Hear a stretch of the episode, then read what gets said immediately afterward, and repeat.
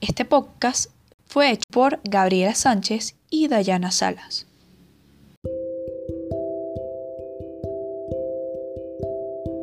Cuenta un adagio persa que los hombres de gran corazón y sensibilidad nacen a orillas del mar.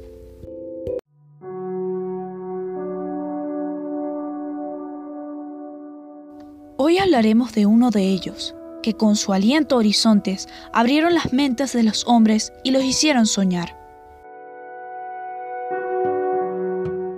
Se trata del poeta de poetas, y tal vez el más sensible de todos los venezolanos.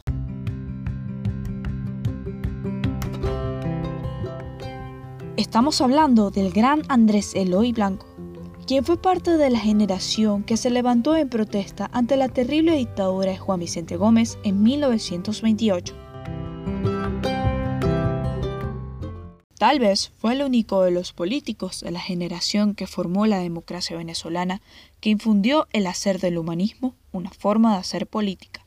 Nació en el cielo siempre limpio de Cumaná el 6 de agosto de 1897, donde transcurren sus primeros años de vida.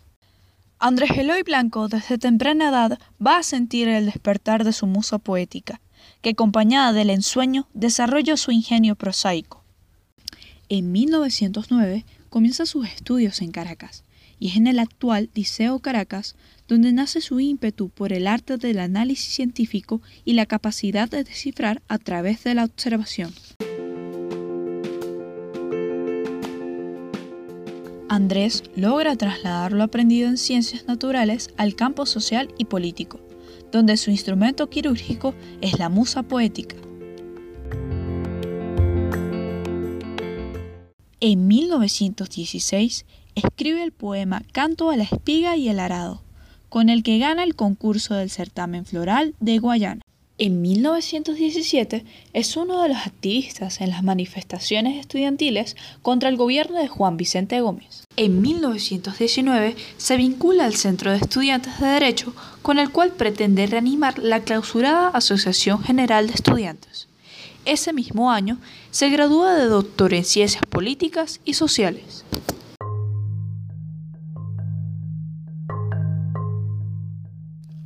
Como abogado comienza a ejercer el derecho en San Fernando de Apure.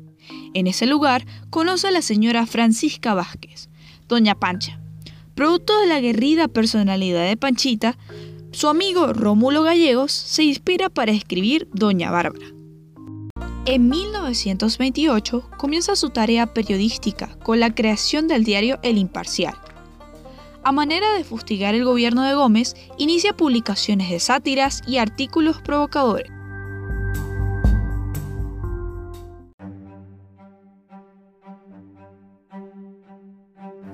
Blanco enfrenta al régimen gomecista a través de su acción literaria.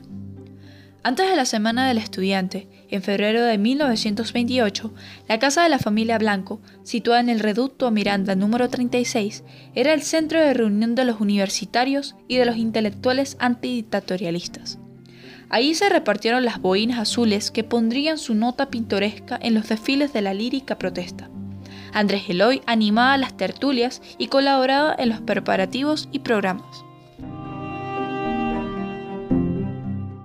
A finales de este año es privado de libertad y llevado a la rotunda, para luego ser trasladado al castillo de Puerto Cabello hasta 1932. En 1933 es confinado al frío pueblo de Timotes, en la mágica sierra andina del estado Mérida, producto de su avanzado estado de tuberculosis.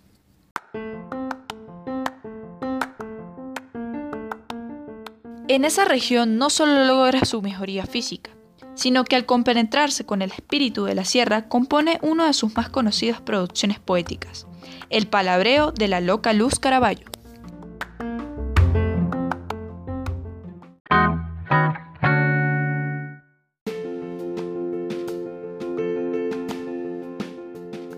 Esta es la primera parte de Andrés Eloy Blanco en el tiempo, de la serie La generación del 28.